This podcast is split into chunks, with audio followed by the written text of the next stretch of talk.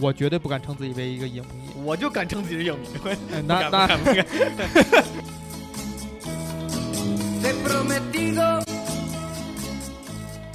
他们就就就嘲笑你们这些观众和其他编剧，就是哥就是能做到，有本事你别哭，哎，有你说不好，有本事你别哭啊！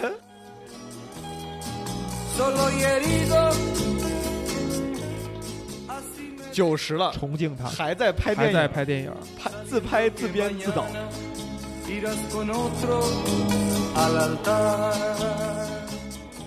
故事本身并没有对我有 尤其的吸引力，啊、它吸引我的地方呢，在于就刚才我们谈到的一点，嗯。这个电影用了一个电影的篇幅，它没有花在讲故事上，它花在素人人物上。Ser feliz con ningún otro, pues conmigo conociste el amor.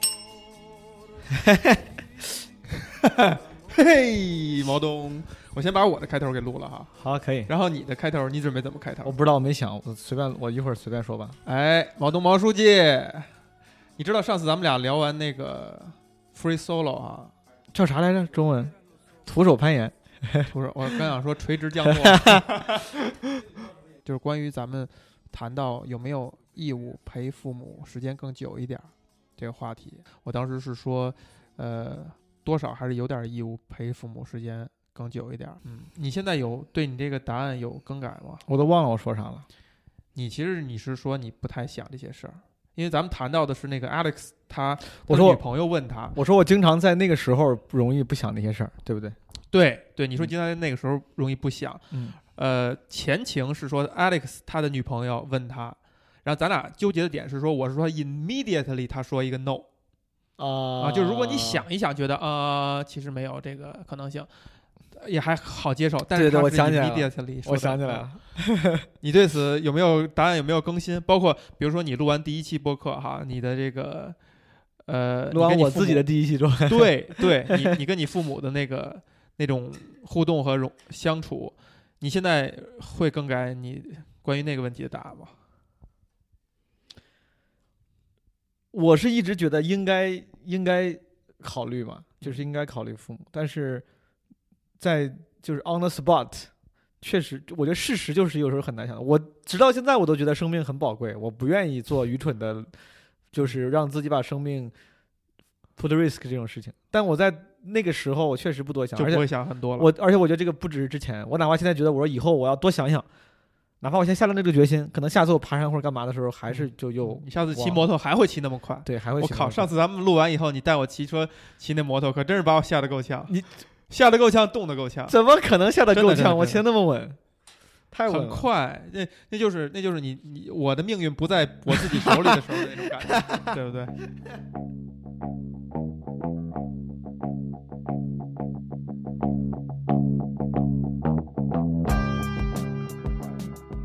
大家好，这个这一期是基本无害和我朋友的一个播客，我们出的联名款。哎，呃，我跟我朋友 Thomas 的 宽马路嗯，Tom，好，就今天你就是 Tom，我今天变成 Tom 了。你选一个吧，Gilbert、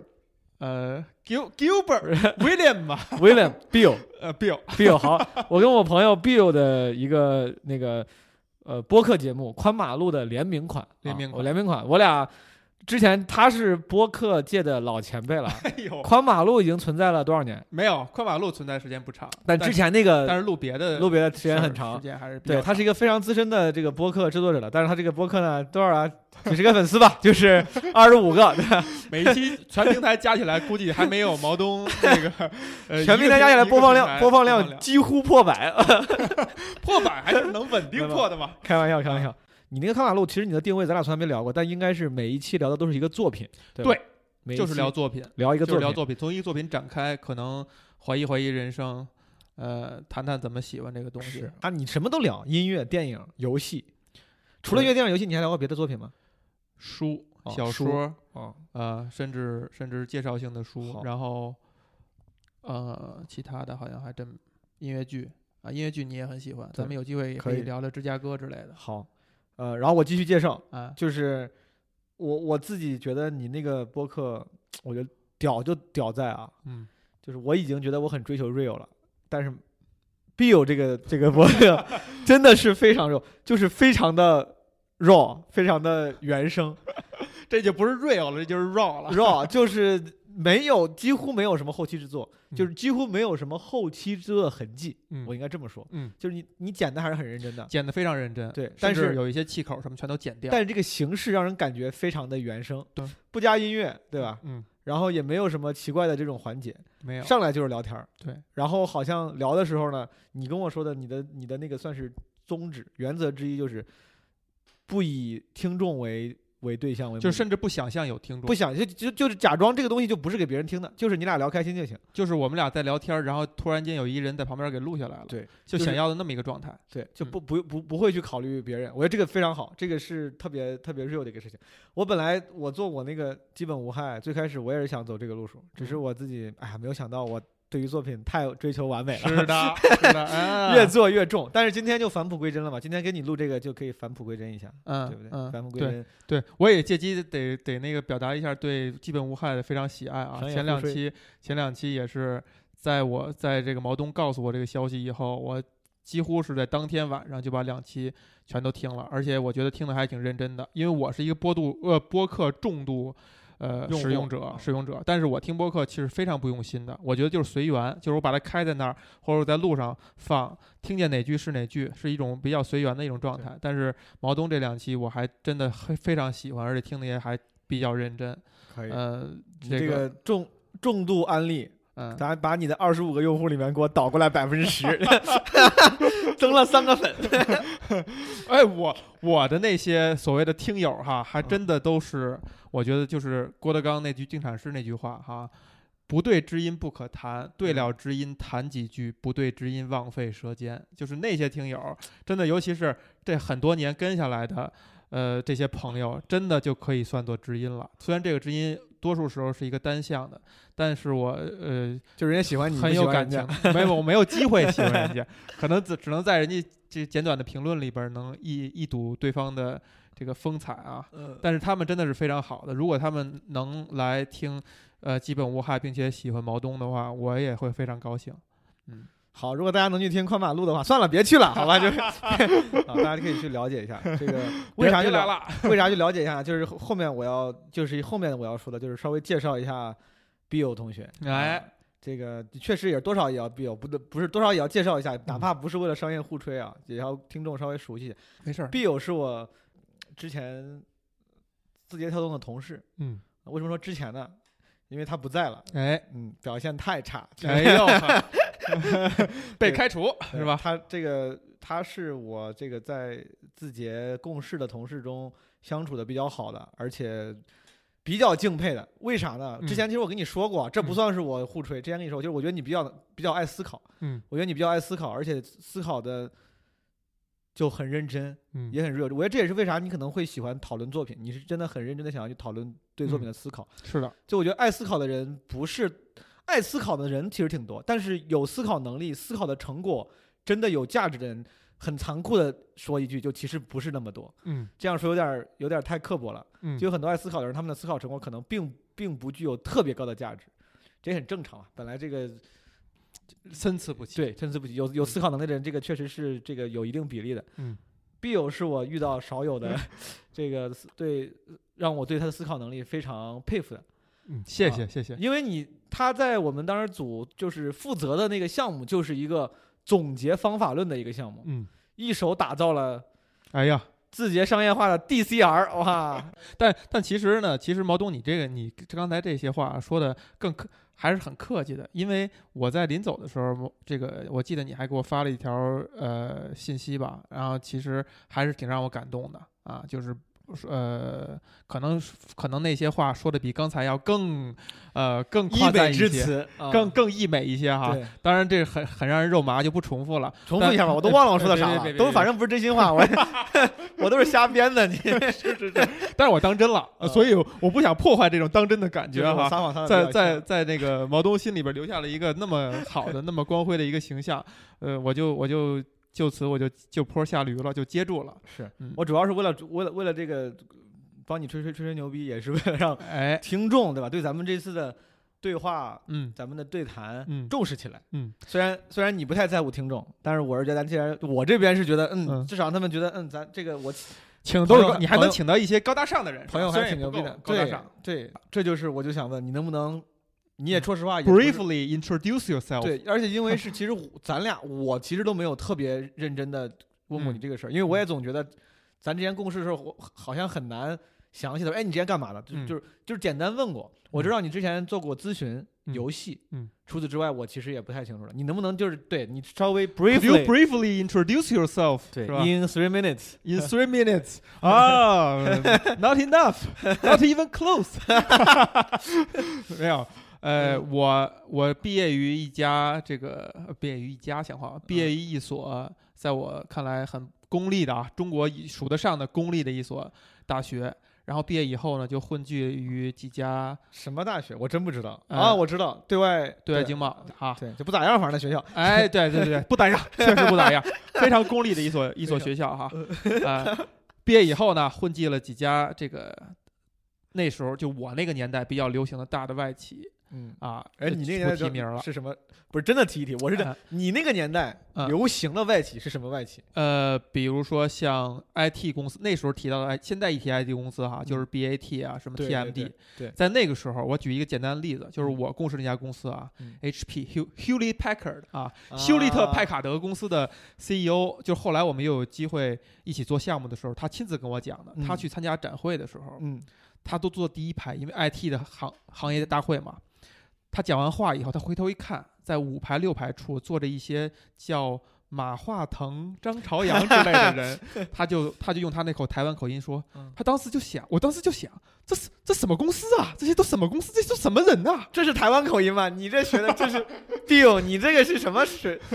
水平不太行哈。啊？来呃，了，所以说你是在惠普，在，惠普啊那个时候也是做咨询这个咨询这个行业嘛，哦然后后来到呃一家 Four A 里边的，据说 Four A 公司的黄埔军校那家公司工作的时候呢，其实也是从咨询角度去做的。那家公司对不对奥美，它是以它是以传播见长，但是也是做咨询。再之后，应该零九年左右，我就创业做了一家呃做游戏开发的公司，然后也算是连续创业者吧。到现在到今天我还在做，就是连续创业者，就是创业总失败。创业总失败，哎，十多年了，十多年了。我我把我现在把字节跳动那段经历看作是一个我在我连续创业当中的一个小插曲，啊，一个小插曲，就是可能去晃荡了一阵儿，但是我觉得呃可以大言不惭的说，晃荡的还挺有成就的。然后，但是那些东西在我看来就是真的是不足不足为奇，不足为道 DCR 之父，DCR 对什么 DCR？就来说不值一提。不不值一提的不值一提的事情，我还是更更引以为傲的是我的创业经历，甚至更引以为傲的是我做游戏的作品。就是我最引以为傲的事情，是我走上地铁的时候，我看到一个人在玩我做的游戏。哎，这个我我是真不知道。你之前你做游戏的经历，能不能真的咱随便聊一聊？你讲一讲什么游戏？他玩的是什么游戏？他玩的是我我们做的第一款 iOS 游戏，因为我们最开始创业的时候，那还是 Java 时期呢，嗯，还是非智能机时时代呢。嗯我们那时候做一款游戏，在一兆以内，它的容量在一兆以内，七八百 K 就是一款大作了。在诺基亚上玩的。然后 iOS 这个时代一来以后，我们也算是比较早的去转型做 iOS 的嗯啊。然后我的第一款游戏真的是我们当有就是我在创业这个事儿哈，开始之前我的那个合伙人。就我们俩开玩笑，他说有一天我要在地铁上看见一个人玩咱们做的游戏，我就拍拍他，我说：“哎，哥们儿，这游戏我做的。”结果过了几年以后，我真的上地铁以后，看见一个小伙儿认认真真的、百折不挠的去玩我们那款新做的游戏的那个关卡，我也没有好意思拍拍人家说那是我做的。但是那一刻是我创业生涯当中，呃，包括挣大钱嗯，在内的最高光的时刻，就是我嗯。真的看到了一个活生生的玩家，而且他是他没有受压迫，他没有怎么着，他很自然而然的喜欢你这款游戏啊。我非常能理解，就是你作为一个创作者，你的作品被人所喜欢、认可、对。使用、欣赏，都对对是很有，成而且是而且他还能对比什么呢？就是嗯。我们的我们在 i iOS 上做的作品哈，在美就是都是面向全球的哈，在美区的 App Store 上，你也知道，你毛东你是在美国这个留学和生活过的，对老美是属于就是不吝溢美之词的去夸你，就是他们他们在那上面评给五星评价都会写大段大段的嗯。对你的赞美，best game ever，哎，对，ever 什么什么，Thank God 什么之之类的，继续给你夸。呃，那些词我仍然也会很高兴，但是我清晰的认识到老美说话就是这个风格，谢天谢地你来了，所以所以在所以在国内的地铁上看到一个这个自己的同胞能够很喜欢他的那个感情，就更含金量更高一点。含金量更高，更嗯真实一点，那是我很很满足的时刻啊。这样就介绍，基本上算介绍完了。可以嗯，好，我自稍微我稍微再总结一下嗯，B 有做过主流的互联网公司，然后在在早期那互联网公司也从事过，早期 IT 公司，现在大家挤破头想进的这些互联网巨头，你也从事过，而且嗯。你甚至觉得这个都不是你最重要的这个经历，嗯，最重要的经历是做游戏创业，然后也有很多不错的作品嗯，现在还在继续的创业当中。嗯，但是今天我跟 Bill 要聊，主要是因为我俩今天想从电影聊起，这哎个就刚才我一直没提，就是嗯，我自己觉得我相对来说是比较喜欢看各种文艺作品了，嗯剧、电影，嗯有时候听听歌，嗯也看书，我算算是是个文艺青年，现在长大了。这也是咱们俩能够相熟的一个原因所在。咱们经常以前在一起工作的时候，也经常会聊到相关的话。题嗯，但是主要是我就说我已经觉得自己看挺多了，嗯，很多那种大家觉得我喜，谁现在什么写个那种个人资料，豆瓣 Bell 都要写个喜欢电影、读书、旅游，音乐，，对，嗯但是他们我通常来说他们就是都是说说，也看的也不多，也不是也不一定有见地，但是 Bill 是我少见的，就是。喜欢且真的看的很，你真的看的很多。我感觉我看过的所有电影你都看过，你看过的很多电影我都没看过，而且你这个也是如数家珍，就是也都你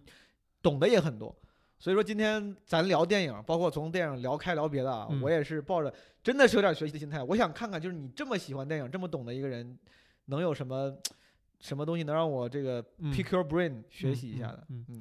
因为有这个算是一个播客制作者的这个职业习惯，所以你刚才说那些话的时候，我一点儿也没敢打断，因为我怕剪的时候不好剪，但是我必须得说，你说，太过誉了嗯，啊。呃，第一没有看那么多，绝对我现在都不敢称自己为一个影迷。你知道“嗯影迷”这个字儿啊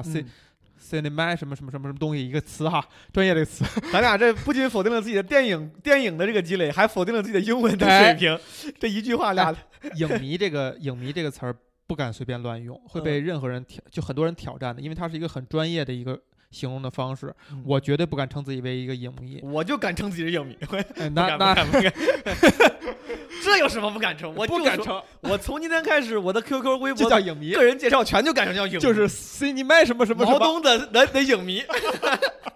谁不让我叫影迷，我就叫影迷。对，哎，要真是影迷的那个程度哈，嗯就是说那些所谓的大师，就排在前多少行列那些大师的片子，你至少你至少看过一遍。很多人都是以拉片儿拉过一遍作为标准的。但这是不是有一种？这是不是有点那种自己拉山头、占地为王？就是自己自己搭了个小圈子的意思，就说，哎，你要没看过，你就不能成影迷。我我凭啥不能成影迷？我就挺喜欢看哎。，这就是看，这就是说，如在我们的语境下说“影迷”嗯这俩字儿，嗯你会对它有一种印象和认识。但是可嗯能这两个字如果作为学术领域、作为专业领域的话，它代表了不同的不一样的身份。就嗯那些人可能这他真的是满足一个门槛儿才是呢。在这前提之下，第一，我觉我永远不会用影迷的标准来要求我自己，因为我觉得我看电影这个事儿还是我享受这个东西。我并没有想成为一个专业的影评人，甚至电影的什么某些什么呃 KOL 大大 V 之类的，绝对不以这个，我是以享受这个过程。就包括你刚才说啊，你比如说像我有的时候如数家珍，你刚才这是你用的形容词哈的，它的前提不是在于我看完以后我就去看大量材料，我就去把这些记在脑子里，没错。而真的就是你潜移默化的，在你看的过程当中，你有些东西你记下来了我觉得应该这样，我觉得嗯这个就是对的。有些人可能，尤其是学生时代，很多这种这种人，啊，对，就是大家会，我喜欢什么兵器，啊嗯就是那学生什么小军迷、哎，小影迷，他们会记很多参数性的东西，也是一种谈资。但是我确实觉得最自然的状态是你真的是就是我看的多，而且确实感兴趣，我正好记住了，而不是故意记一些对背景资料、彩蛋，然后花絮去跟人去分享。而且我跟人聊的时候，经常会发现，我老说这个演员我特喜欢，但是我叫不上来他的名儿，那就是真的我没有记住他的名字。是的如，果我叫出来了，就说明我真的记住了，而不是说我刻意去记得他的他的名字。这个状态是我是我还觉得我我我比较欣赏的一个状态我。同意，我自己从来不会专门记演员名，我也经常说，我说那谁谁就那个叫嗯记不住，嗯是 我就总感觉身边有一些朋友，他们对于那些英文名巨熟练，嗯就是张口就来。哎我，想你这文艺素养也不高啊，你天天都干啥了？你 那人家就没准就擅长记名，擅长记人名儿是吧？对，哎，然后包括喜欢的导演啊什么的，嗯其实哎之前哈咱们。呃，办公室有另外一个小伙儿，那小伙儿你可能没有什么印象，不是一个部门的。他甚至我只要是小伙儿，我都没什么印哎象。哎，看来我对小伙儿有印象是吗？他还曾经问过我，哎，他说这个，当时说马老师说那个，你能不能告诉我，就是如果我想成为一个看电影儿多的人，其实我觉得他的角度可能是想去，就是能让很多妹子能够喜欢他哈。嗯他原话我忘了怎么说的了。大概能明白。他说：“你能嗯帮我，就是说我应该看哪些东西吗？如果做如何做出一副好像看电影很多的样子，他是可能是，可能人家没有说的那么直白，但是可能翻译过来是这样的。当时我给他建议，我就说，我就说，你就先先想想你现在喜欢看什么电影然后那些电影呢，你是喜欢它的是什么？是喜欢它这个整个氛围呢，还是喜欢哪哪个演员？你如果喜欢氛围，你可能顺着导演的角度，你再看一一两部他的作品，看看你会不会喜欢。嗯如果喜如果不喜欢，就说明这个导演这个电影你喜欢那电影，它的第一作者性没准不是这个导演，嗯他可能是源于某个演员真的演得很好，或者说这个剧本写得很精巧，你就可以去顺着这个写剧本的人的这个他的履历再去看，嗯，就是一个循序渐进的一个过程。我，我觉得我我现在就是我，包括除了电影以外，其他的作品基本上也是这样一个脉络，就是你可能很难得遇到一一件你非常喜欢的作品，当你遇到以后，你就会想，我还能如何去获得这样的体验？就是它能给我的这种丰富的、充沛的情感的冲击也好，思维冲击也好，你就会感兴趣的去查到底这个这个作品的作者性是从谁体现出来的，然后你就很很自然看这个人的其他的东西。嗯，我认为这是一个很自然的方式。是的，在这个角度之下，你可能会积累出来一些你喜欢的导演，跟你对路子的导演，你特别喜欢看他的长相的演员，他的那些他的那个魅力，特别是你的菜的那些，无论是男演员还是女演员，慢慢的你就会记住这些人。有谁选演员真的是选长就特别长得是这个长相我就喜欢，哎，我觉得哎，真的，这毛东，这个这个确实，嗯，我觉得很多人可能都这样，只不过他是潜意识里这样去。他们他们他们以为自己喜欢的是演技跟风格，，对对其实喜欢的是长相，对，而且我觉得在一个这个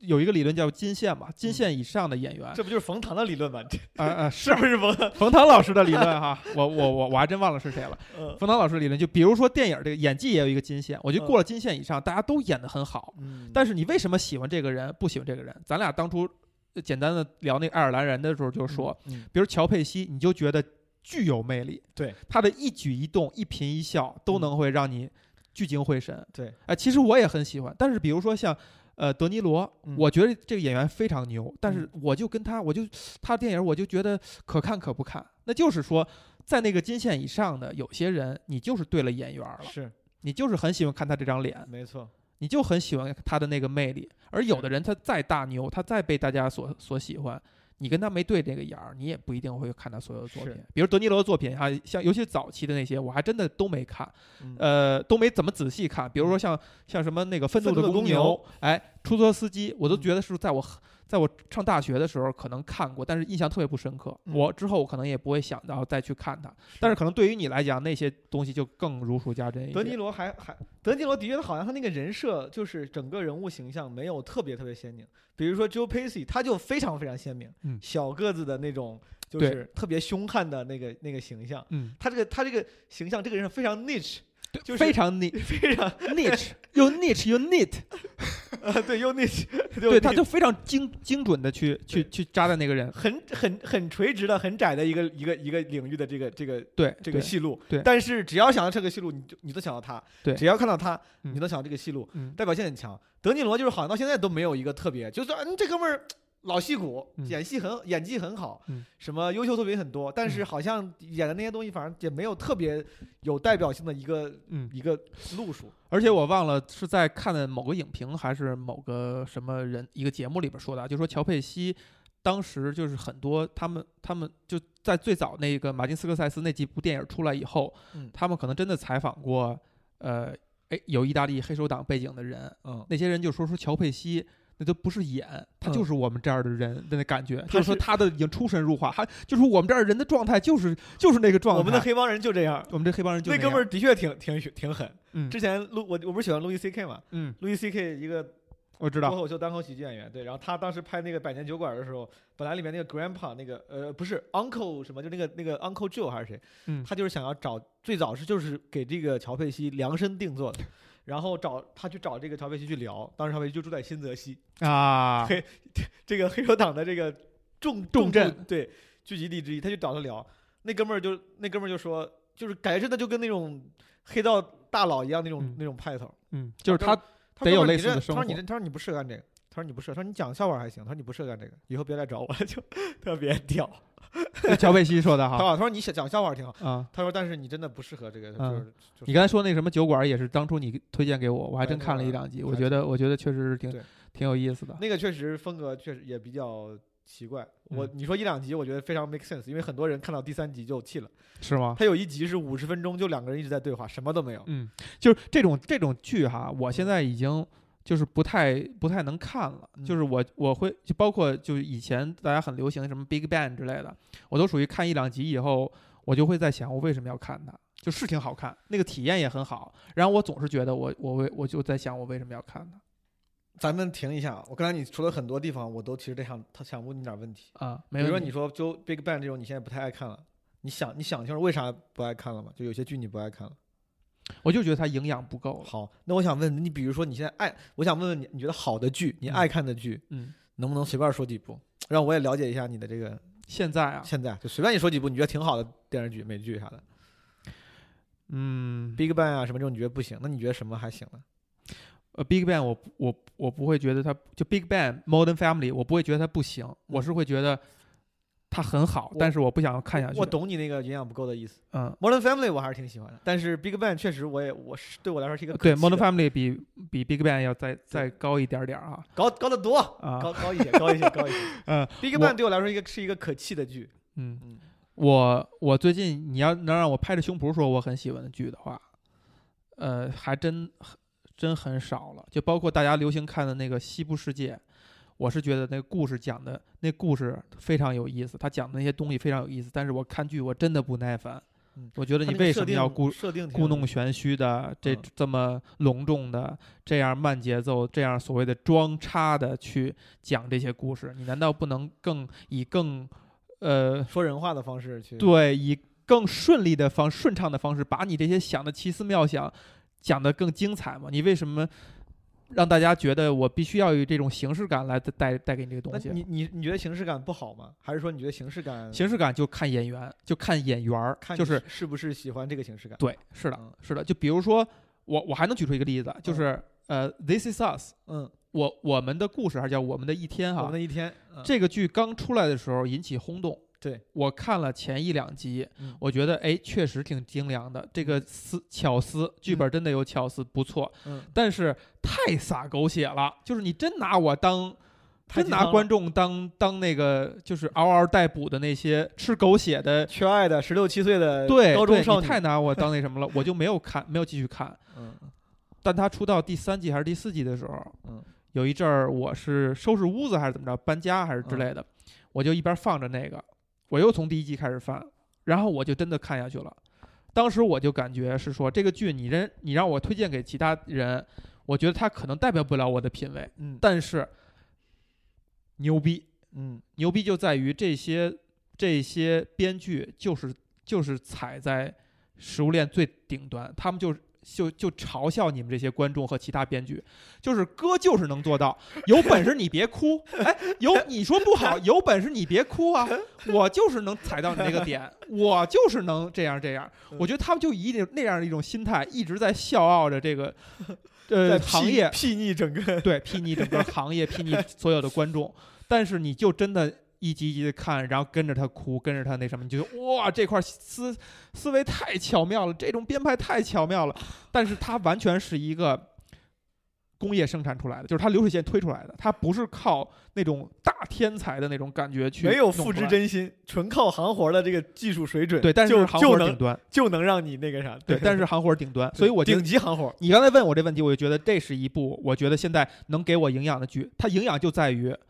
我就想知道那些人的心态，我想知道那些剧营养不在于。剧本身，在于这个剧背后的那些，你觉得是的是的是的嗯然后再有呢，就比如说前几年我很喜欢那个《国土安全》，啊，后几季我都没看，后来我弃了啊。但是前几季我真的觉得挺厉害的，就是它也是挺不俗气，而且讲的内容、拍的东西，呃，高级。它留白的部分很多，作为一个剧来讲，它留白的部分是挺多的。但是再往后看，你就会觉得它会陷入一种自我陶醉，就是我陶醉，我现在被你们看我多多哎多牛，我我陶醉，我现在被你们喜欢那些东西，我陶醉你们的一些 对这个剧的一些呃解解构和嗯。热梗，就嗯比如说这个女这个女主角哈、克莱尔丹尼斯，在她生命当中，所有男人都是陪葬品等等的，我就嗯。陶醉于此。我之后的所有东西，我还是履行这个，我扬长避短，继续讲这个，我继续我继续讲这个，呃，你就会觉得营养又不够了，嗯。就是剧经常会会是这样。还有比如说像那个 Shameless，嗯也是无耻之徒，嗯。呃，无耻之徒前前几季我仍然觉得，哎呀，我说这个，当时我跟朋友举例子啊，我说我说 Modern Family 是用真善美讲真善美嗯。啊，Shameless 是用假恶丑讲真善美，嗯，然后 This Is Us 现在我又补充进来了，就是 就是把真善美贴在你脸上，说我他妈就是真善美讲真善美，在你耳朵边一直喊真善美，真善美，怎么地，有本事你别哭，有本事你给我解构了，有本事你别看，你嗯就吃这一套，你永远会吃这一套。就嗯他又翻了，他又翻了一番。明白。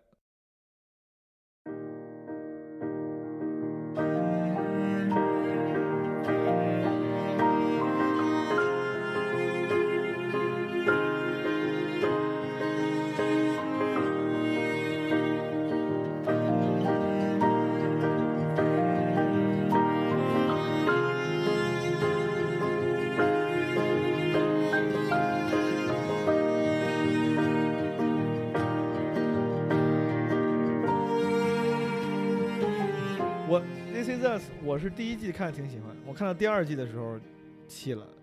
有没有气了？就我不太，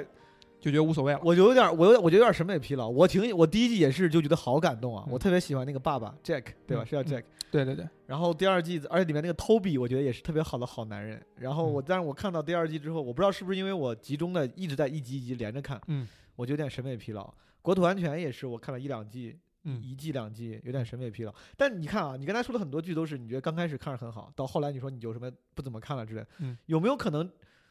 就是也不是剧退步了？有没有可能就是这是个无法避免的，就是人都会审美疲劳。你看完之后，从刚开始那个新鲜感你，你过了之后，你不能要求那个剧永远在突破嗯你的。我觉得我觉得你说的特别对，就是新鲜感这个肯定是有的，嗯而呃有一些剧你看他能做到，他时刻在推陈出新，他自我革新。我现在一时真的很难举出例子来，但是我觉得我脑子里应该是有，但是需要想。风骚律师你看过吗？风骚律师我没看，我但是我听说了是非常非常牛的，因为因为那个因为呃 Breaking Bad 我是嗯看了一两季以后我没看的，嗯我觉得那是一个好剧啊，但是我忘了因为什么。Breaking Bad 要好啊，很多人这么说，很多很多人这么说，就是我我是想找个契机啊，就如果我有大块时间的话，我真的很想看这个剧。好好看，这个呃我觉得真的很好。我我我我听很多人都说是觉得这是有史以来最棒的。审美很，而且审首先审美很好，制嗯作也很好，而且也我觉得不不太行活，相对来说嗯，应该是应该是啊。嗯呃，但我刚才你你你说完以后，我想到另外一点，就是说，呃，就是说，就是就是电视剧这个东西，它它发生了一些变化，就是它跟以前跟现在比，它的那种它的给自己的定位发生了一些变化。就是以前，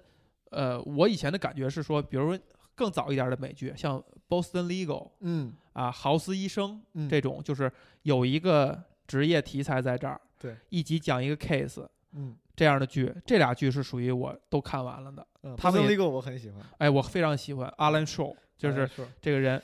就是哎 Metcal，哎，然后那个那个 Danny Crane 哈，对俩人那个那个那个所谓的激情，呃，他们都是见好就收，五六季我就停了。嗯但那时候给我的感觉就是，你你当你跟一个人是，你你树一个人的时候，嗯你是需要美剧这种就剧的这种篇幅的。嗯就是我们现在想下来，就是 Boston Legal 阿兰硕这个这个人物，当然这个那个演员 James Spader，James Spader 嗯非常牛，他是一个个人魅力，就是掩掩盖不住的散发那种个人魅力。当然有他诠释这个人物的这个功绩在，但嗯更主要的是说，他让一集一个 case 一集 case 这种形式，强迫的你跟阿兰硕这个人物熟悉，把这个人物竖起来，嗯这个是电影很难达到的，就他需要这么大的篇幅，包括呃豪斯医生也是这样。当这个人物的魅力，他设置的这个魅力足够强的话，你就会被这个剧绑架，你就会一集一集看下去。是。因为你想跟这个人共度更多的时间，电视剧有更多的机会、篇幅和时间去塑，人物。一点一点塑塑塑塑造人物。对，而且很多时候塑造人物就是靠细节来的。没错，没错。嗯，所以从这个意义上来讲，电视剧更像那种严肃意义上的小说，就是小说其实故事没有那么重要，就好的小说啊，就有文学性的小说，故事没有那么重要，而是人物是最重要的。是是我把这些人物塑之前我我看过一个，我这个这还是我不记名，嗯一个国外应该是诺贝尔什么获奖者，一个特别有名的作家，他嗯。当时点评中国小说的时候，他说中国的小说就是他当时就说为啥他觉得中国小说在世界上，世界文坛上那种知名的不多嘛，嗯。他说中国小说特别爱写故事，就是觉得想写一个感人的故事、嗯。悲惨的故事，嗯用咱的那些特别。呃，主流的之前有有一些介绍，什么反映了整个社会图景 的故事，嗯但是人好像就是他的一个棋子，一个道具。但可能有他说那些就是西方小说里面，很多时候大家是他们是在塑造人的，嗯人塑造好之后，这个故事就顺顺理成章的就出来了。嗯，这个就他这句话，尤其后边这句话，嗯已经是一个所谓陈词滥调了，cliche 了。就是比如说爱好文学的人可能都会这样去说啊，但是嗯我倒不，我倒不觉得是中国中美或者中国人跟西方文学的差别，嗯它其实还是一种通俗与与偏更偏艺术的嗯的区别。其实嗯你看，你比如说呃《基督山伯爵》什么三个火枪手，也是讲故事，嗯，也是讲故事，他的人物。呃也很单薄。这很类型化，就是单薄不单薄咱不敢说，但是很类型化。嗯当然，你也能举出来好的例子，就是嗯塑人物的那些好的小说，当然是能举出来。我觉得这个，这个就是这个光谱在在东方在西方是一样，它是一个光谱，它它有那种做的非常顶尖儿的，就是根本看不起故事的，对，我就要讲我脑子里构想的，或者就比如说赛林格，嗯你麦麦田守望者，嗯那什么故事？那没有没有故事，嗯但是那个人物是让所有人产生共鸣。是的，他赛林格牛就牛在他九故事那些短篇，每一个篇幅那么短，嗯那故事都没意思，但是那几个人物都让你觉得，哇塞，这哥们儿这嗯才华是哪儿来的呀？怎么能怎么能用这么点儿的一个小篇幅就写了这么是精彩的一个人？我刚刚说《仍然是这样风骚律师》，我之所以觉得我还挺喜欢的，就是因为里面那几个人都塑造的特别好。嗯，就是呃生动，这都不说了，嗯主要是那就是都都很微妙，那些人都很 subtle，就嗯是他能把那个速那个 subtle 感觉还传递的很好，我觉得还挺难得的。因为就就像你说的，很多剧里面的那个人。多少都是有点符号化、类型化的，哪怕是感觉稍微复杂一些的剧，sophisticated 的那种剧，嗯那些人无非还也是英雄，嗯，坏的英雄，对对就是对，其实就是那个 莎士比亚他规定那什么什么几十种、二十种那个那个人物的那种脸谱哈，嗯所谓的脸谱嗯啊。但对你《风骚律师》这个，我真真的是一定找时间会会好看的。啊。好，咱聊完剧，我是因我我在咱所谓进入咱的本来商量好的正题之前，我再多问几句。嗯，你刚才说这个剧，我就问了问你的对于剧的审美跟倾向。嗯，然后你刚才还说这个，呃，每个人都有自己喜欢的可能某个长相的演员啊。哎，我就说到这儿，我随便问几个，比如说你喜欢的演员，你给我分享几个，为啥？呃，金线以上的你喜欢的金线以上的哈啊，，我随便问先，我先问几个就是供你启发一下。布拉德皮特算比较喜欢，比较喜欢，算就是呃，当然啊，最近的，因为我我们我录播客的时候也聊过那个嗯好莱坞往事哈，嗯包括咱俩其实，在私下里也聊过这点呃呃，皮特跟小李放在一起的话，我肯定是更喜欢小李一些。而且小哦李我有一个非常漫长的一个黑转粉，进而非常粉的一个过程。是有一个成长曲线的。哎，有一成长曲线的，就是这这我我不知道以前我在别的地儿说没说过哈，但是呃有意思就是在于我这代人哈，我我比你虚长几岁，啊，是你确实确实比我长不少岁。长个二十几岁吧，是吧？小毛啊，对对，在我们那代人，对对我们那代人呢，就是泰坦尼克进入中国的时候，嗯就是正好是我们是情窦初开的时候，嗯你发现班里的女同学们嗯都喜欢一个叫做莱昂纳多·迪卡皮欧的人。呃从男生角度来讲，就会觉得，哎，这小伙儿这小白脸儿有什么的？你看的那些只言片语，凡是踩他的、嗯骂他的，你都会津津乐道。嗯，你你自自然而然的，你就会是一个反这个人的心态。明白。但是当我真正就是，比如说上大学，开始就是非常喜欢看电影，看很多电影以后，你看他之前的电影，包括之后电影，你才真正慢慢意识到，这个人不是一个泰坦尼克是他的一个，是对他职业生涯不一定是起一个非常好的帮助的，可能嗯。让大家到他在别人眼里边有一种花瓶的感觉。stereotype，嗯。但是其实他这个人，呃，从小就有很高的追求，而且他是一个表演天才，嗯，他是一个表演天才，包括现在哈，嗯。又随着互联网发展，大家把小李愿意作为一个梗，嗯。什么万年获不上奥斯卡呀，嗯。什么小李演谁都是他自己呀，嗯。什么以前的大帅哥现在变成那个死肥宅的感觉呀，嗯。都把他解解构化，给梗化了，嗯。所以没有人真正去仔细看或者仔细琢磨这个人，嗯。他真的不是一个，他不是一个千人一面的演员。嗯。就比如说说这个说呃法国那个老太太叫呃于贝尔，说嗯她千人一面，嗯说他演戏都能演成他自己那感觉，而且很有魅力。嗯葛优嘛，这不是？呃，有可能有有可能是哈，嗯但是但是小李真的不是，就是他每个表演他诠释的方式是不同的啊，只不过大家现在已经把它用作一个梗了。那，他的咆哮演技，他的等等等等的，但其实不是的，是是我非常喜欢的一个小李你演员挺喜。欢的，嗯好，然后比如说像年轻一年轻一代的哈年，轻一代的瑞恩高斯林啊，我很喜欢，嗯，啊，这个可能就是我拉拉烂的，哎，拉烂的，就是嗯可能就是我播客的听友们都会知道啊，就是嗯我很喜欢瑞恩高斯林，他就有点像呃千人一面，就嗯他个人魅力的那个那股劲儿哈，嗯特别明显，嗯就他基本上每个角色都会使一点他这股劲儿，嗯但是他又他又因为他会表演，他从小就是小童星，嗯他又知道这一套所谓的法则和规则，嗯他还能够在这个呃千人一面以及表演当中游刃有余的去去去怎么说呢？就是很很洒脱的在嗯平衡嗯啊，嗯也算是我我比较喜欢的。明白。还有吗？那就不说埃点女演员，埃尔帕西诺喜欢吗？阿尔帕西诺，阿尔帕我所我都是随便问的，我都是随便问的。阿尔帕西诺，嗯还有那个哥们儿叫啥来着？Gravity 那个呃，桑德拉布洛克啊，不是呃乔治克鲁尼。对乔治克鲁尼。我以前哈，比如十年以前，别人嗯要问我最喜欢的三个男演员，我嗯就是刚才说的这仨：嗯瑞恩高斯林、小李和和乔治克鲁尼。现在没有乔治乔治克鲁尼了。呃，现在我不这么说了，就是就是前三这个事儿实在能 逼死人，因为嗯还有比如像丹尼尔戴刘易斯，我也非常非常喜欢。你说嗯你让我选前三，那就这个这没意义了。就是我还能说出来很多我喜欢的。阿尔帕西诺，就是他有几部电影我是非常喜欢的，比如《闻香识女人》，我不嗯怕觉得大家觉得俗哈，但是不可理解，但是《闻香识女人》是我非常喜欢的。那个挺好。就尤其是那个桥段，他跳舞那个桥段，就是真的是我每次看到那个地儿，我都会我都会再看一遍一遍。步之遥那个呃，小提琴曲嘛，叫一步啊对。对对对对对，嗯一步之遥，一步之遥。他那个对他那个他那那个角色，我觉得是因为那个角色塑造太好了。后来这种 Grumpy Grandpa 这个角色也成啊了一个，也成了一个梗对。但其实，在那个时候还算是没有特别比较新鲜的，对对对还是比较新鲜的。的。而且他那个是那个电影是一个翻拍片儿，就是他哦其实以前那个故事是是其相当于讲的是那个男孩的成长，然后嗯之后拍的这这一这一版呢，其实他的戏份就更大了。对，就是嗯这个老头儿这个退役军官的戏份就会被放大了。克林特·伊斯特伍德，你你觉得怎么样？你说是他在演员还是在导演？我啊，对啊，你说咱俩聊的是演员，哎，那演员呢？演员他的电影作品就属于看的很少了，嗯就尤其是他成为这个呃 top tier 大帅哥的那个层面的时候，那我觉得距咱们太遥远了，嗯这都是黑白恨不得黑白电影的时期了我最。近还挺喜欢这哥们儿，我觉得老头挺挺牛逼，厉害厉害，我非常非常的九十了崇敬他，还在拍电影，还在拍电影。拍自拍自编自导，对太牛逼了。就是这个东西，这是他的一个，他是一个对抗生命的、对抗时间的一个我。感觉我要是九十了，我那你干嘛呢？其中一件事儿我都做不好，就他还挺厉害。我觉得我要我要到九十，我估计就会对人生失去兴趣。我觉得这哥们儿挺有意思。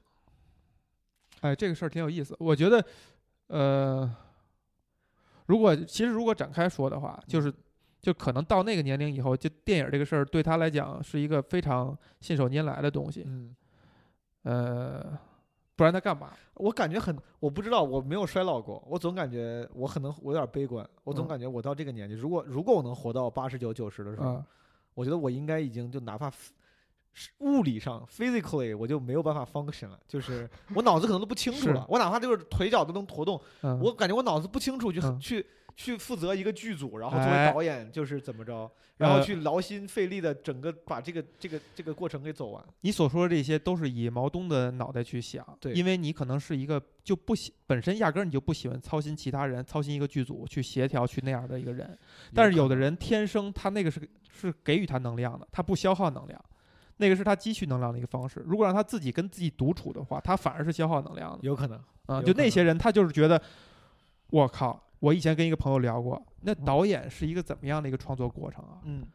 你盯没盯过？你比如说你现在从事跟广告有点相关的有点职业哈，嗯盯没盯过剧组？去没盯没盯过片儿？你盯片儿的时候，你就发现，就哪怕拍个商业广告，那个导演没拍过任何好作品，只要他是导演这俩字儿，那全剧组对他就是一个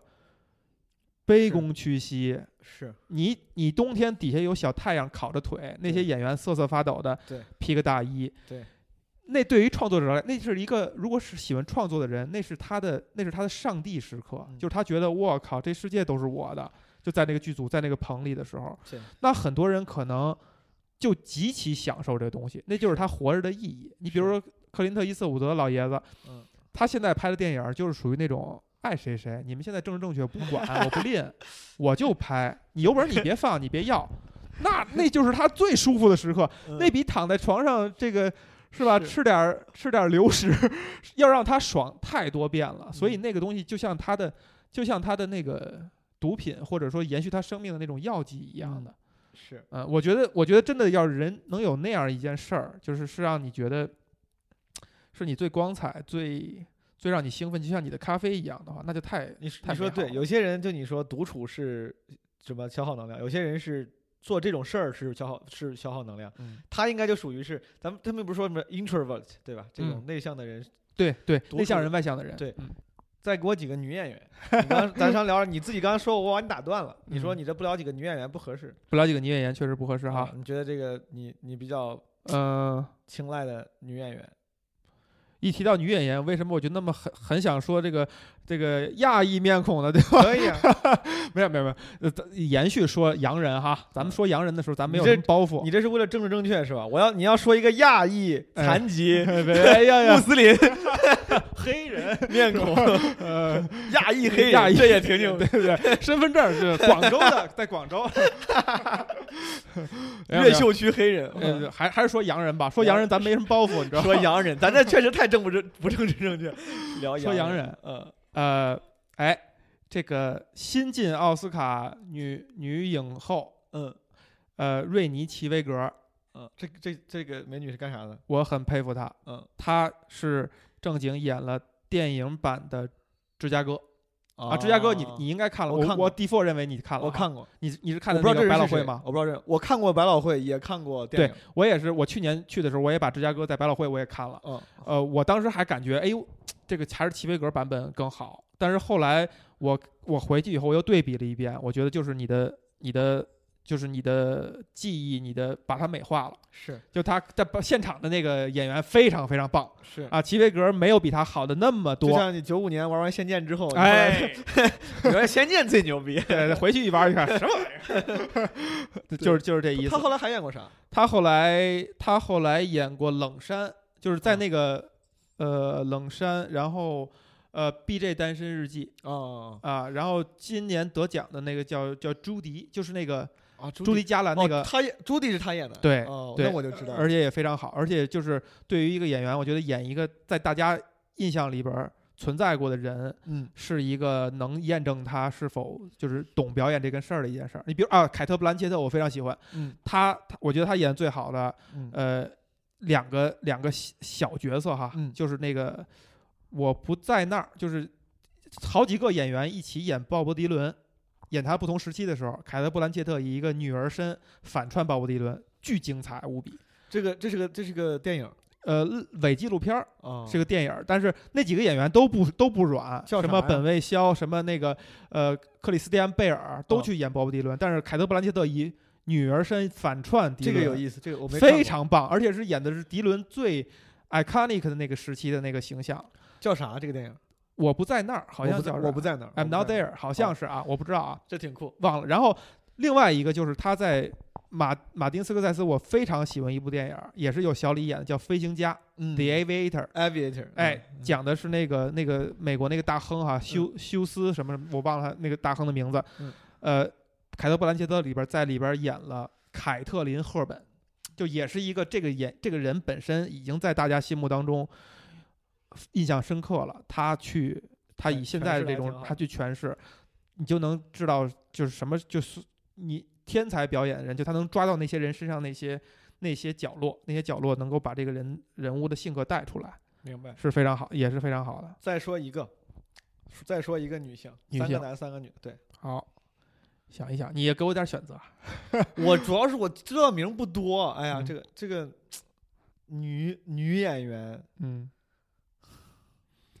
对，这你你这这个问题你一问我，瞬间觉得自己好政治不正确，我好难选。就是我为数不多知道的那个美国外的演员，好像都是男生的名，女生我都记不住几个。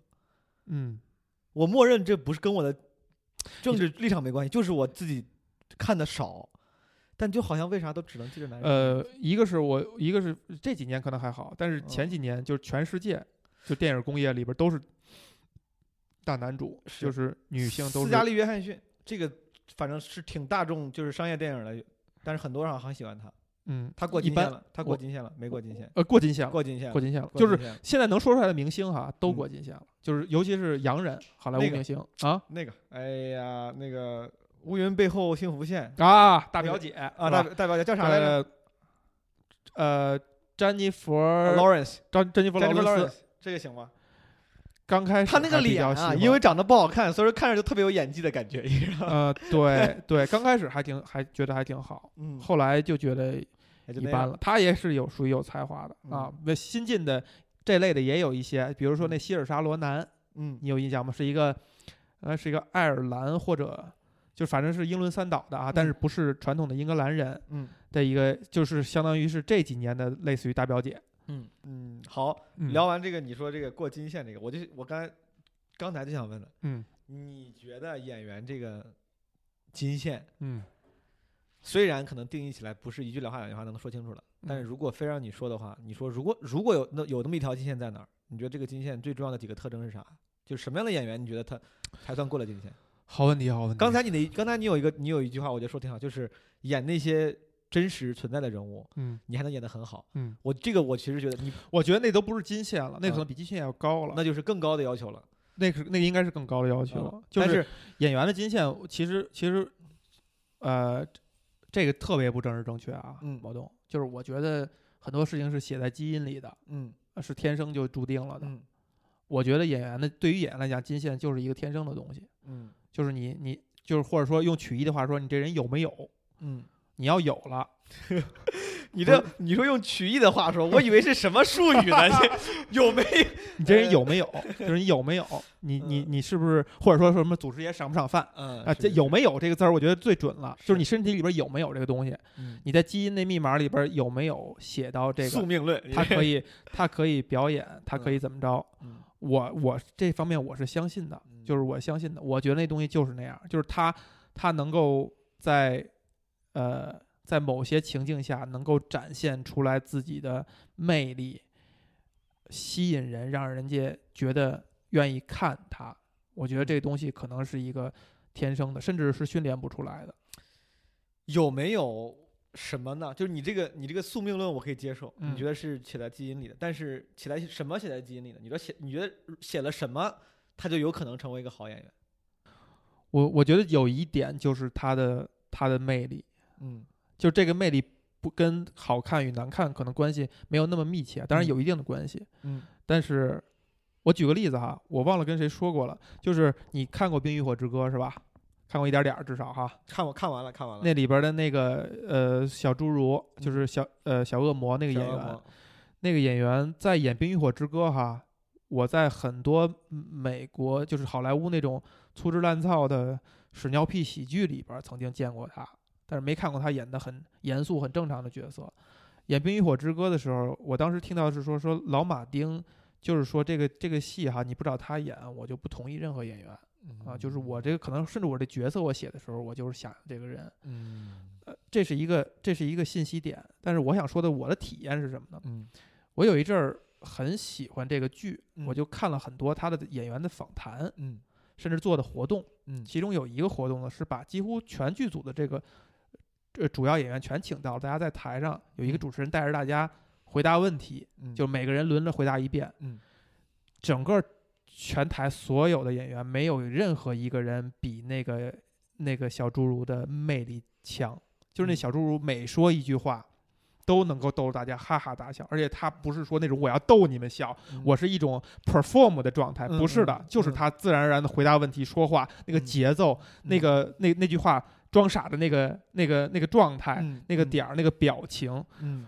非常非常的有魅力。就是嗯他跟他的美丑没有关系，就是他能他他身体里有那个东西，嗯他知道他什么是 perform，什么是把我的把我的能让你喜欢的东西展现出来嗯啊。至于他演谁，如果一个演谁像谁的人，就是说我能够既能够把我那个魅力展现出来，又能够跟要演那个角色某个点上挂上钩儿，这样他那个角色也让人觉得信服，并且人家也觉得我很喜欢盯着他看。嗯就乔佩西也是这样，就是你说他，你说他有什么表演的技巧吗？嗯我觉得可能他，比如他技巧层面，他不如什么帕西诺呀嗯之类的，就就是，但是他就是他就是骨子里那魅那个眼神，嗯他可能眼睛就是稍微动一下那个光，那个眼神就能让人觉得，哎呦，真有魅力，这个真真细琢磨，真精琢磨，这个眼神真精琢磨，就是你眼睛，你眼睛能不能传递出来你你那那内心里那个东西明白啊？这这个魅力绝对是绝对是特别特别大的一点，就对于演员而言，就包括比如说毛东你，你脱口秀你说的好，你在台上的时候，你你确实就是会有一个发光的状态，你自己也能感觉到。就是在某些时刻，讲的好的时候，在某些时刻你的发发光，有某些时刻你我就能感觉到你冷是场的时候有点儿有点儿不自信，有点想收一点儿，或者说你嗯刚开始这个冰没破的时候，嗯可能会有拘谨，嗯就那个东西就都是，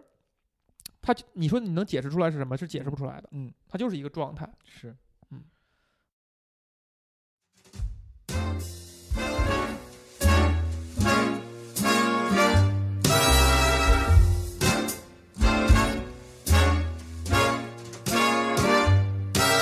For once in my life, I have someone who needs me. Someone I've needed so long. For once in my life, I can go where life leads me. And somehow I know I'll be strong. For once I can touch what my heart used to dream of long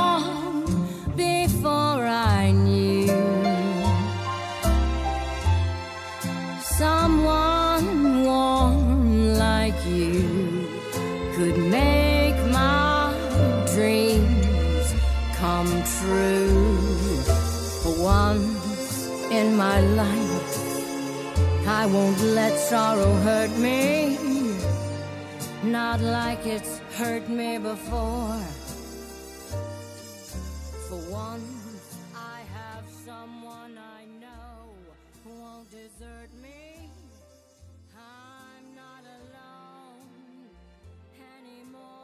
然后我还想再，就是因为咱简单本来是要聊特定的电影嘛，但是因为嗯已经聊到电影了，我就顺便也问你几个问题。嗯，你刚才说了几个你喜你认可的剧，随便现在说几个你喜欢的电影，随便说啊，随便就是就这些问题都属于太我带着非常太让人坚定痛苦了啊。就不说什么啊前三名啥的，啊因为那样的话反而压力很大。就你现在能想到的，你说哎这个还不错，嗯，让听众也了解一下你的审美跟那个啥，哎，就就就后边补着这句话，就更让人压力很大。压力大了。对这种不要不是你我跟你说，real 的人是不会想要去取悦听哎众的。，这不是取悦听众，其实嗯就是就是很多人说的那另外一个 cliche 哈，就是不愿意让别人去参观他们家的书架，你不愿意吗？我很不愿意。我还挺我还挺愿意让别人知道我喜欢哪个，然后我特别就是想推销给别人，哎，这个好，这个好，你看，你看，甚至比如说我新认识一个朋友哈，他嗯我知道他是电影行业的，我想跟他聊的时候，我都会觉得，哎，我说这部是不是会让人觉得你这个哎你还你还是有点这包袱？但一不，嗯他不是偶像包袱，他是为嗯了继续进行这个这场对话。明白嗯？我说错了，别管听众，就是我想问问，就比如说，就我就当是你给我推荐电影了，我嗯看有没有啥你觉得好的电影，就是放开历史长河是吧？随便说。哎呦，因为你因为你刚才你推，嗯 你像你推荐那个我不在那儿，嗯可能你顺口提到那个嗯演员聊到这儿了，我就就就让我觉得很有意思，我就回家可能就会搜搜看一看。嗯电影也是，就如果你要提到我没看过，我觉得很有意思，我就回去看一看。嗯，呃，得有点线索。你比如说，我我们拿我们拿那个过去的那届过去那届奥斯卡来举例子啊。呃，我我当时把它排到前几名的就是《好莱坞往事》，这嗯首先我是觉得很棒的。嗯，然后还有啥来着？一九一九一七，你后来看了吗？看了，看了哈，你觉得如何？我看完之后才我才去看影评，我可能是我太不敏感了，啊，说这个是长镜头，我的，不是。嗯，那我说明你不觉得它镜头感非常强？那我说明我观影的时候我没有注意，说明那说明这长镜长镜头用的非常的自然，我都没有注意这个事儿，我没有注意这个事儿，我就我就看电影。但你没觉得很奇怪、很蹊跷？对？就是就比如说因为因为一镜到底这种东西，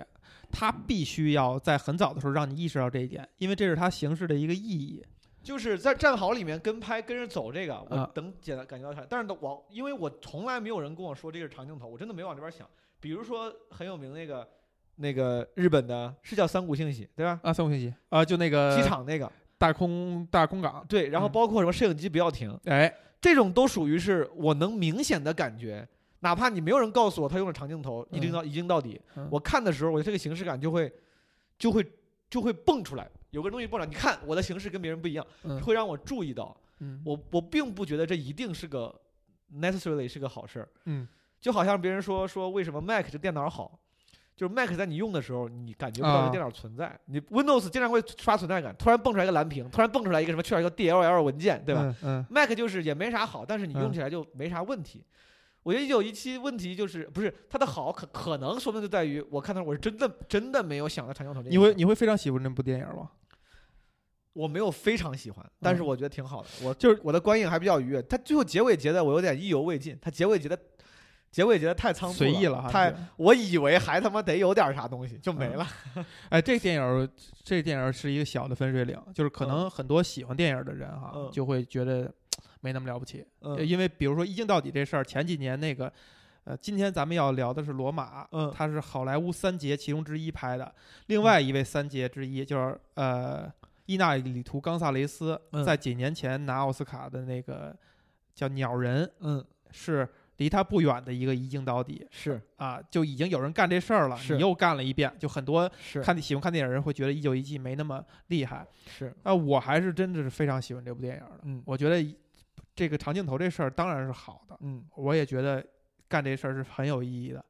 呃，但其中很有一个也还有一个点，就是那个第一男主角，嗯。我觉得他是一个有的人，就是他嗯。那个魅力嗯。是很好的，就是包括他最后在战战壕里边晃荡荡在那儿走的那个那个状态，是一个我从未在电影里边看到过的一个军人的一个嗯。一个状态，那个嗯。状态，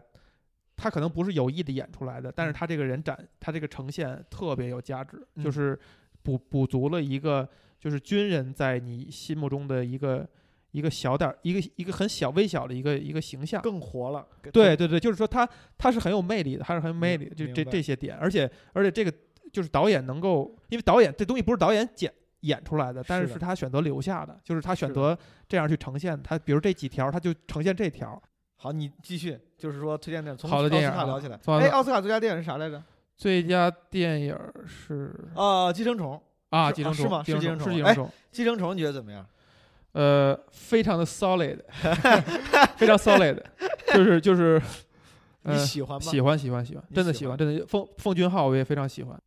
去年奥斯卡你最喜欢哪一部？这些奥斯卡一九一九一七，和那个好莱莱坞往事，好莱嗯坞往事。好莱坞往事，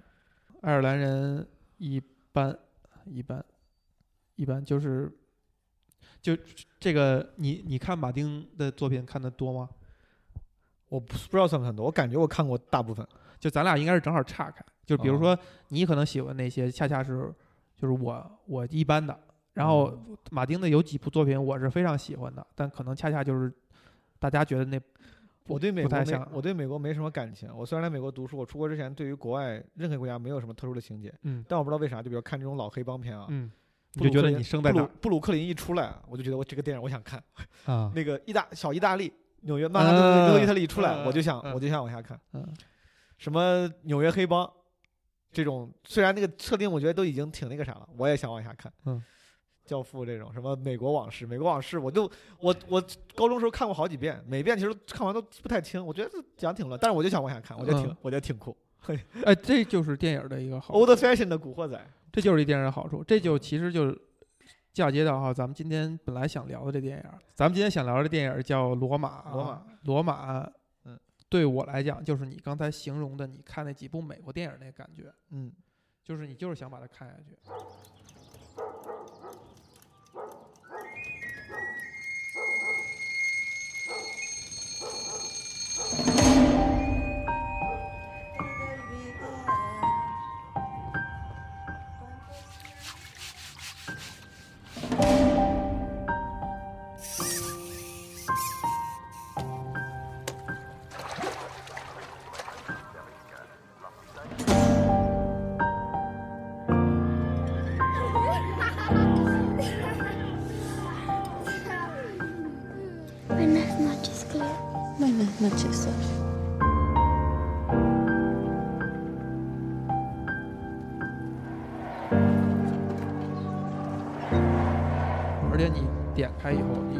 我看了两遍，嗯然后你点开以后，你就是想把它看下去。包括现在，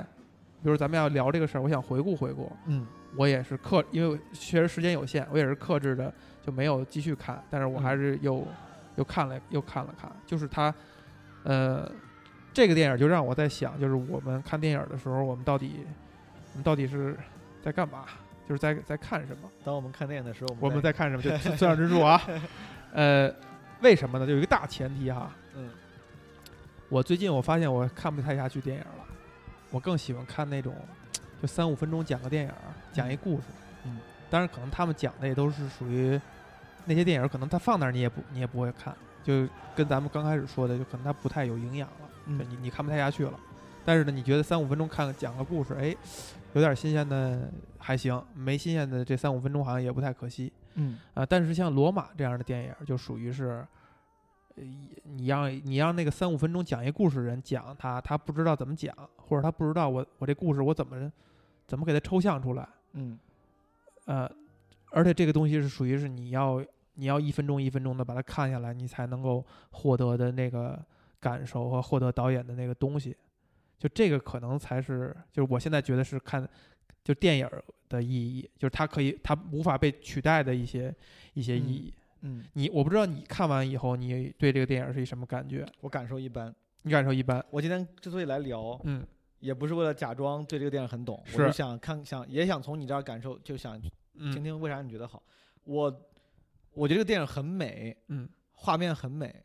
而且就是非常惭愧的，就是我我用那个摄影那个 app Normal 嘛啊，Normal 跟 Normal 之前跟他们合作出了一个罗马那个调色的一个滤镜，啊！我对他那个画面色彩风格其实是先于我看电影我就我就知道了，因为我老用那个滤镜拍拍照片。然后这一次我用这个看电影，我会我才觉得哇，这个它这个调色调的真的很很好看，嗯黑白 HDR 的感觉，感觉是黑白 HDR、嗯流动的黑白的诗。哎 但是我就看这这个，我觉得很美，但这个故事本身我没有觉得不好，我也我也没有我也没不是没有看下去，嗯。但没有那么大的震撼，嗯。就是我没有达到你那个就是可能想要去反复去看那个感觉。嗯。就这个故事我也看进去了，讲这个保姆以保姆为这个线索，可能嗯。串串了这么一个一整个电影，嗯。他如何被人欺骗了，然后主人家发生了啥。但是就我看完我就看完了，我就嗯。啊挺好。嗯，就没有特别大的那种就震震动和。和其实你如果感受一般的话，咱俩这个聊天哈，容易陷入一种呃相互证明或者相互抬杠不用。我想问你，我不会，嗯我不用抬杠，我想嗯问问你，我想嗯了解。但是确实我感受一般，我确嗯实感受是所以我就我就说我为什么说这句，就是咱俩要警警惕一下这个状态，惕警惕警惕，不要不要进入那种那个抬杠和解释的那个那个阶段。没问题。嗯呃，如果我说刚开始就是你在形容那些，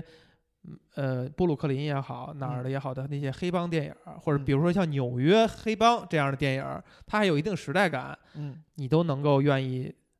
就是那么一直看下去，嗯那你能不能明白明白？如果你这样说完以后，我会反馈《罗马》是这样一部电影，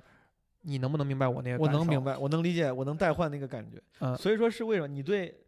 比如说纽约、布鲁克林、嗯小意大利，我不知道为啥，可能我会觉得这个很嗯，很有魅力。嗯，所以你是对墨西哥很有魅，哎你很有情节吗？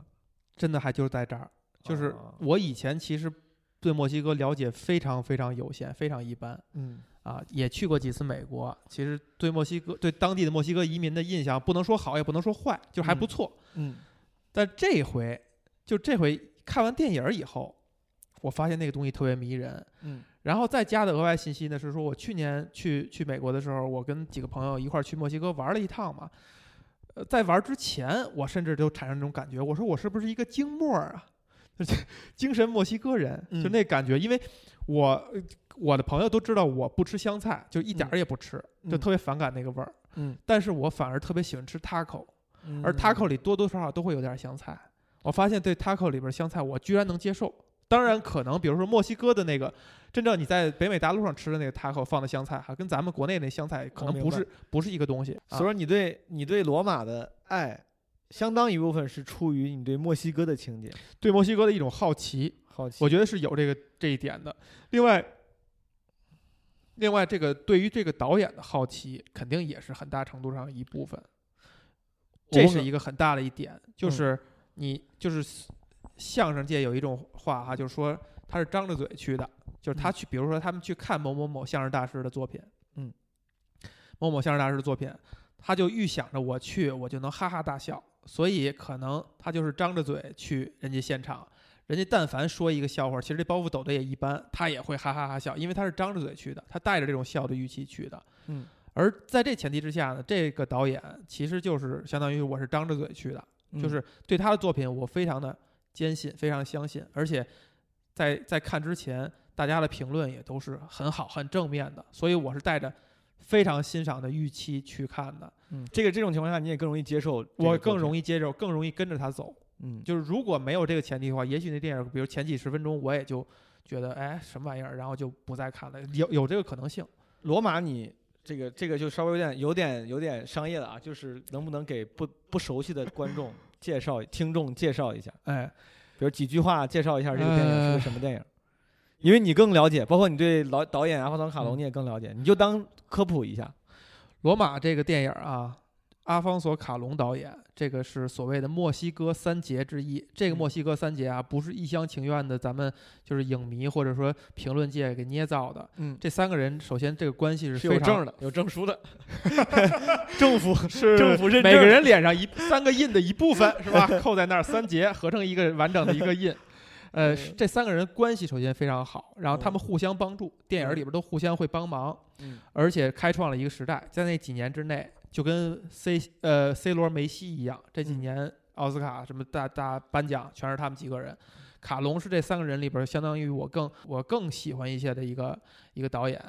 这个导演他形容他《罗马》这部电影是他的第一部电影。嗯他已经其实按真正的按履历上看，已经是导他导的恨不得就差不多近十座长片的，就嗯最后的一、这一部了啊。但是他嗯说他是第一种第一部电影，嗯，也就是说他他可能才到这部作品，他还想他还怎么？没有，我在想，他还承认他才承认我在导电影。就之前那些已经让大家很喜欢的、嗯。很那都不是电影的那些，我都不想算个数。啊。什么 DCR 就。哎，然后，然后呢，就是，而且它是一个非常非常个人、纯粹的一个个人记录、自我表达。嗯有一个有一个侧证是说什么呢？是昆汀在自己撰写他这个好莱坞往事的这个类似于一个煽情的小说明的时候，他是说、嗯。这部电影之于我，就像罗马之于阿方索卡隆。嗯。啊，是我们一个很个人的，是我们自己的一封情书。嗯。卡隆拍的这部电影讲的就是他小时候的一些记忆片段，他把它以一种形式串起来，嗯描述他的童年，以及给他有深留下深刻印象影响的一个他家里的一个佣人，一个保姆。嗯可能说这个保姆是这个电影的呃当之无愧的这个主角。嗯另外，相对来讲重要一点的角色还有他的妈妈，打引号他的妈妈。嗯两个女人的一段经历的这样一个故事。其中故事情节上有哪些点呢？就是这个保姆有一个男友，啊，这个男友在俩人在云雨之后哈，呃，保姆发现自己怀孕了，然后男友听说怀孕以后落荒而逃，嗯，啊，就是就是弃之不顾。然后，呃，另外一条线，在这个卡隆的母亲打引号卡隆的母亲这一边呢，是嗯她的老公，也就是说这个整个家的这个男主人，嗯。借口说要出远门出差，嗯。其实是相当于弃家，就抛妻弃子，嗯。与自己的情人嗯，一起生活了。她嗯的妈妈也是被这样一个男人给抛弃了。嗯。整个电影几乎就讲了这两条线上明确的两条故事线就是这样的，在结尾处，呃，临近以及临近结尾处，这个呃女女佣这个保姆的孩子生产出来以后是一具死胎啊，没有存活下来，然后非常的郁闷啊，家里人呢，呃，就是整个这个卡隆这个家庭呢，拉着他一起去度假，在海滩上。家里这个小姑娘在大海当中遇到遇险，保姆就是以一个不会游泳的状态把这个小姑娘救回了岸边，然后，呃，这个主仆一家人围在一起，就是一种非常温馨的场面作为结束。你这个解释真的非常详细了，就是没有一点点什么什么剧透不剧透的这个概念，就不不，这也不，因为因为它不涉及到剧透不重要剧透啊，但是呃 非常细。呃，大概就是就是就它是一个很没有故事性的一个故事嗯啊，嗯但是大概的有一些关键的情节呢，就是于此是这样一个故事啊。除了除了对除了对墨西哥本身的情节之外，你觉得这个故事本身对你有对你有一不一样尤其的吸引力吗？让你对这个电影这么喜欢？故事本身并没有对我有 尤其的吸引力，呃，它吸引我的地方呢，在于就刚才我们谈到了一点，嗯这个电影用了一个电影的篇幅，它没有花在讲故事上上嗯，它花在塑人人物上。嗯嗯，它塑造了一个保姆的这样一个形象，这个形象让我看来是非常有魅力、非常吸引人的。就他那个状态，呃，乍一想，我没有在任何的其他的影视作品里边感受过这样一个保姆，这样一个，就是。就是其实他很空洞的，他没有嗯。一个非常鲜明的一个性格，有点儿那种随遇而安、逆来顺受，嗯。很很淡然的一个人，但是嗯。他同时是一个底层的人，他不是因为他想通了一切，而是因为他就是这样的一个状态。嗯。他的一些一所有那些善良的行为细节都是自然而然的，呃，别无所图的，发自内心的，就真正触动他的，嗯。呃，非常动容。这个动容就在于他来自于呃，来自于导演去这样去诠释它，就是一个六几年出生的一个导演啊，现在也是基本上算六十岁的，应该是六六十六十岁的一个导演了。嗯他还能从记忆片段里，尤其是幼年记忆里边提取他对保姆的这份感情，呃，我觉得很动容。他侧面证明了这个保姆真的是非常的，就是人身人人性的光辉真的是非常高，所以才能在一个小孩心目中留下这样一个形象。他并且他在他六十岁左右的时候，选择用这样的方式去把它诠释出来。我觉得这个这个是这个就是所谓的，比如说文艺作品当中人性的那个那个光辉、那个动容的地方。当然，你看这个电影，你你也能够看到。嗯然后他还会有很多细节去渲染这一点，比如说一开始他先照这个地，就是洗刷这个地哈，一个地的镜镜头，到最后一个镜头是把这镜头摇上去到就影片最后一幕摇的就是是对着天空，并且嗯保姆是顺着这个梯子一直走到天空的，他就可能就是明确的表意，因为阿凡多卡隆是一个。很宗教的一个导演，他很多电影都有很多宗教的隐喻。他这里边，你就能明确表示，我就是明白告诉你，这个人就是升华了，就是在我心目当中就是这样一个，虽然看上去是一个墨西哥底层，嗯一个普普通通的，甚至不知道是哪个民族的一个人，嗯，但是他到结尾的时候，他就在我心里散发着光芒。他就升华了，他就上，他就上的上上到天堂你去了。说到拖地，就是这个电影，我没有那么多的这个 嗯 感悟。我当时我看的时候，我最强烈的一个情绪是一个疑问是，嗯，他为啥每次都不把那个狗屎弄干净？就是那个男主人老因为这个骂他，你知道吧？嗯，但我就想，对呀、你是保姆啊，你为啥每次都不弄干净的？你嗯，没弄不干净，因为弄完了就弄完了就就就拉出来了。嗯，我当我不知道为啥我很关注这个，我说嗯怎么对呀、你为什么老板回来就让看看到家里全是狗屎呢？这嗯不对，我这个太资本主义家了资本家的这个角，哎你这个说法是是挺挺对的哈，就我嗯因为我我看到，呃，就首先首先他讲的这个地区哈，就属于嗯罗马这个地区，就是嗯算是墨西哥城里边的一个富人区，哎富人区，一个嗯就是比如说偏高区资产阶级的一个嗯一个社区哈。嗯然后你看到这个电影里边很多细节啊，讲的多多少少讲了一点儿这个阶级之间的一点儿伪善嗯啊，就是我也对你很好，我们嗯也是一家人。嗯啊，你现在心情不好，咱们一起去旅游。其嗯实他是想是说，你得帮我带孩子。不是平等的好，是对另外一，种我是有所图的，我嗯是我其实是有目的的，嗯甚至说打引号政治正确背后其实是有一些非嗯常、非常精致利己的目的的对啊。对呃，很多人在很多也有一些这个这个喜欢这个电影的人在说这个点，或者喜欢这个导演的人在说这一点，说你卡隆，你其实你就逃逃脱不了你那个富裕家庭出来的人这颗心。嗯就是你拍这些拍这些东西，你想讲一点阶级之间的矛盾，这些东西你拍的不疼不痒的，啊，你你没有力度，对富人，我感觉这个中产阶级、嗯或者是呃比较靠上那个阶级，嗯对于穷苦大众、底层哎大众的那个很多那种情绪的动容跟感动，就是带着优越感的一种就是所谓的克奇嘛，就是克奇，就是有点克奇那个感觉，说哇他们好惨，就是当然这个是很美好的情绪，你你你嗯。这个初心肯定也是一个美好的情绪，你也嗯。不是为了故意装或者之类的，嗯。但是有时候就是会让人觉得啊，就你说什么不痛不痒，或者是有一种自我感动的那个在在对对嗯。但这个是我恰恰说，就是说在这电影里边，他还这个导演还真的没有这么去做嗯。啊、他你他能够让你看到那种，就比如说有一点点伪善，比如他拍自己母亲哈。对嗯你如果我们就像包，比如毛东你做的那个，你做的那期播客啊，嗯你一定是非常非常温暖、非常爱的去去去剪这期节目，嗯。就他他能把这个感觉传递出来，因为嗯。你只要是怀着爱的东西，你留下来的素材就是能让你有这个感觉的。嗯。我觉得这导演也一样，他能够让你留出来的素材是，并没有很喜欢他的妈妈，或者说他会把他妈妈身上那些做的不好的地方，对下人那些那些有可能直接流露出来的那种凶凶一点的那种劲儿，比如自己受受苦了，自己在老公这边受苦了，立刻转头来这个怒火撒一点儿，嗯。甚至后来伪善的邀请他来一起去旅游，其实是为了帮我带孩子，嗯。这些情绪能够留在这部电影里边儿，就是因为卡隆觉得这是客观的，嗯，我没有为了这是讲的是我的故事，他已经尽量客观了，他已经嗯尽量客观，以以及他他是他是一种审慎的态度去看待看待这些这层这层关系的，嗯。但同时他又是非常